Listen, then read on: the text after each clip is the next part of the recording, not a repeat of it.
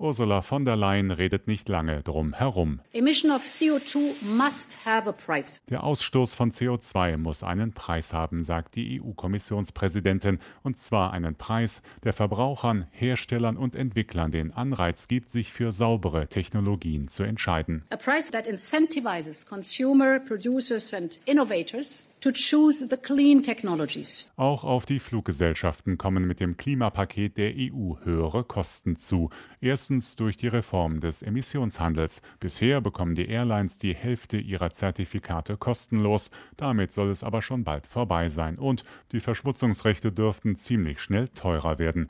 Zweitens müssen die Luftfahrtkonzerne dem Kerosin künftig einen steigenden Anteil umweltfreundlicher Kraftstoffe beimischen, die im Moment noch deutlich mehr kosten als das herkömmliche Flugbenzin. Und drittens ist eine Kerosinsteuer für innereuropäische Flüge geplant, die bis 2030 schrittweise angehoben werden soll.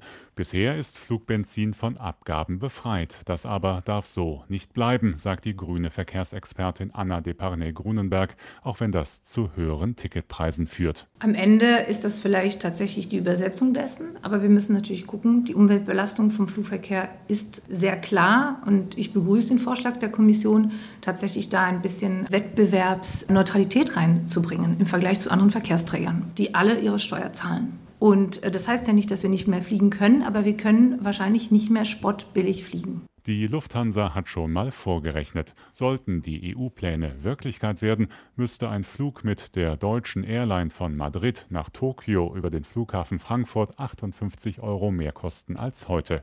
Internationale Konkurrenten dagegen könnten diese Reise günstiger anbieten, etwa über ihre Drehkreuze Istanbul oder Dubai, weil die Beimischungspflicht nur für Anbieter aus der EU gelten soll.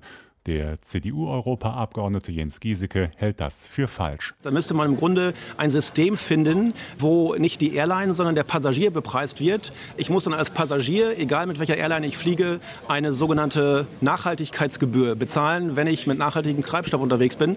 Das Problem ist aktuell, die Gesetzesvorschläge der Kommission sehen diese Wettbewerbsneutralität nicht vor. Da muss dringend nachgearbeitet werden, findet der Verkehrspolitiker. Die Warnungen der europäischen Fluggesellschaften Gutachten hält er für begründet. Also es ist natürlich technisch Lobbyarbeit, aber ich glaube, es ist wirklich von der ernsthaften Sorge getragen, dass die Wettbewerbsfähigkeit nachhaltig leidet und dass am Ende Tausende von Arbeitsplätzen auf dem Spiel stehen. Und ich finde, das sollten wir auch als Politik sehr ernst nehmen.